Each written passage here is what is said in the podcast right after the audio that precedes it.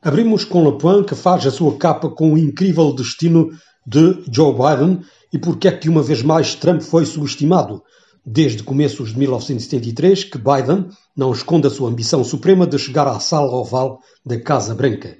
Em 2016, por exemplo, queria disputar a investidura a Hillary Clinton, mas foi impedido pela morte do filho Pio, fulminado por um tumor no cérebro.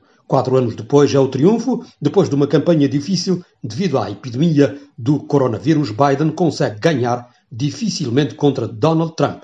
Como vice-presidente, Biden tem Kamala Harris, o sonho americano. É a primeira negra e, com orgulho, eleita para a vice-presidência. Do outro lado, Trump, que perdeu a eleição presidencial, foi subestimado porque, segundo Le Point, os meios de comunicação social americanos vivem num mundo fechado elitista, desconhecendo o eleitorado americano que vota pelo ainda presidente New York Times, Washington Post, Boston Globe, CNN, MSNBC, entre outros, dirigem-se a uma elite isolada da realidade da população. A esmagadora maioria dos jornalistas desses meios de comunicação social nunca encontrou em carne e osso um eleitor americano que vota Trump. O episódio Trump deixa a entender que a nossa profissão odeia a informação. O fenómeno Trump é a grande falência dos meios de comunicação social, afirma o editorial do semanário Le Point. Também Challenges faz a sua capa com o mundo novo de Joe Biden. O presidente eleito terá dificuldades para reconciliar os Estados Unidos e implementar um programa digno do New Deal. Para já, tudo começou mal. Um presidente cessante que recusa a realidade das urnas, um partido republicano paralisado que recusa desautorizar Trump, um Senado que poderá cortar a estrada ao novo eleito. É este o retrato da América de Joe Biden.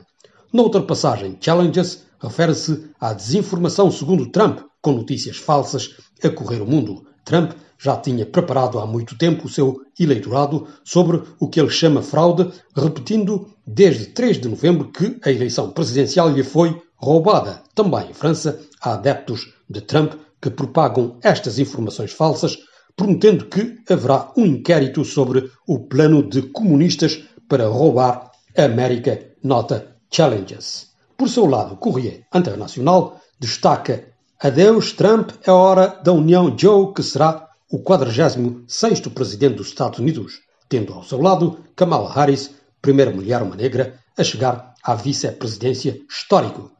Pode Biden curar a América? Pergunta em capa Lopes. Em breve, 78 anos, Joe Biden não era seguramente o candidato ideal com Kamala Harris, primeira mulher a ocupar o posto de vice-presidente. Ele vai provavelmente ter de trabalhar com um Senado hostil, com um país crispado ao meio, um eleitorado republicano gangrenado pela extrema-direita e a conspiração e uma crise sanitária e económica devastadora, será que Biden conseguirá sarar as feridas da América?